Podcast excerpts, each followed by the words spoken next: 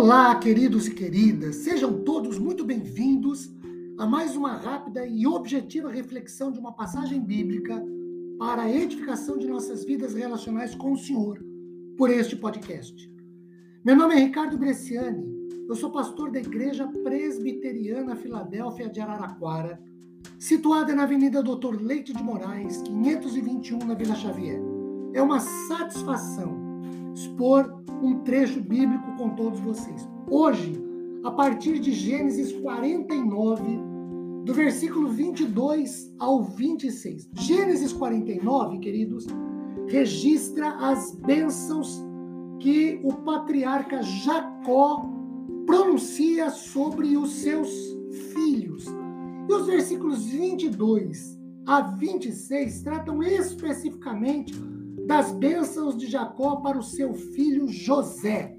E eu quero chamar aqui de segredos das vitórias de José. Então, Jacó, o patriarca, nas suas palavras proferidas, aqui em Gênesis 49, descortina os segredos das, das vitórias de José. E eu quero destacar três segredos. O primeiro deles está no versículo 22, quando Jacó diz assim: José é um ramo frutífero, ramo frutífero junto à fonte, seus galhos se estendem sobre o muro.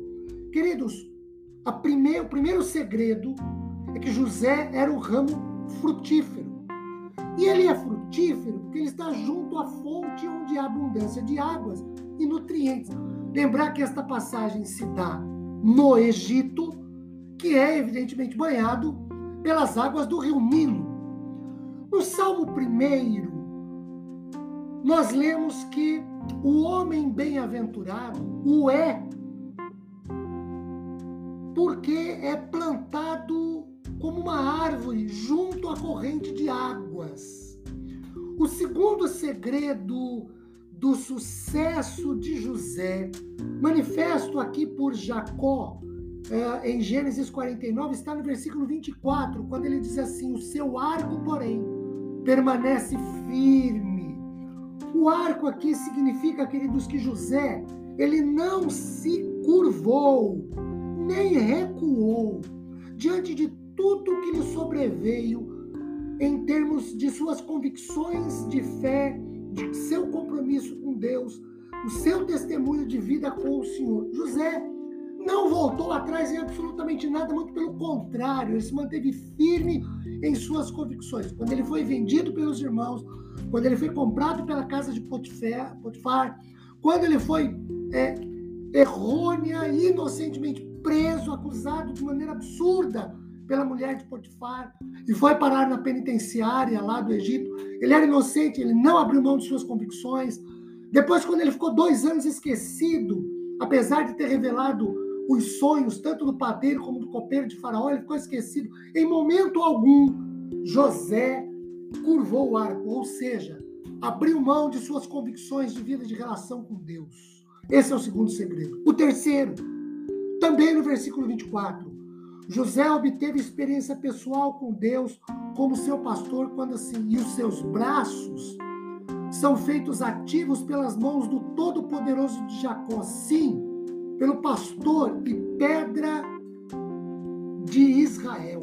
Queridos, nesta experiência de é, Deus lhe é pedra, Deus é pedra para a vida de Jacó, ou rocha, ele sustentou. Deus lhe foi rocha sobre a qual ele firmou seus passos na caminhada. Esses segredos, queridos, devem servir de alento, de segurança, de que não estamos sozinhos. Deus sempre lutará por nós e nos ajudará em nossas batalhas, seja contra homens carnais ou por forças espirituais. Queridos, que Deus nos abençoe poderosamente em manifestações graciosas a nosso favor, depois de refletirmos por alguns instantes sobre esse trecho de Sua palavra. Os segredos de Jacó, um ramo frutífero, Segundo, seu arco, seu testemunho não voltou atrás.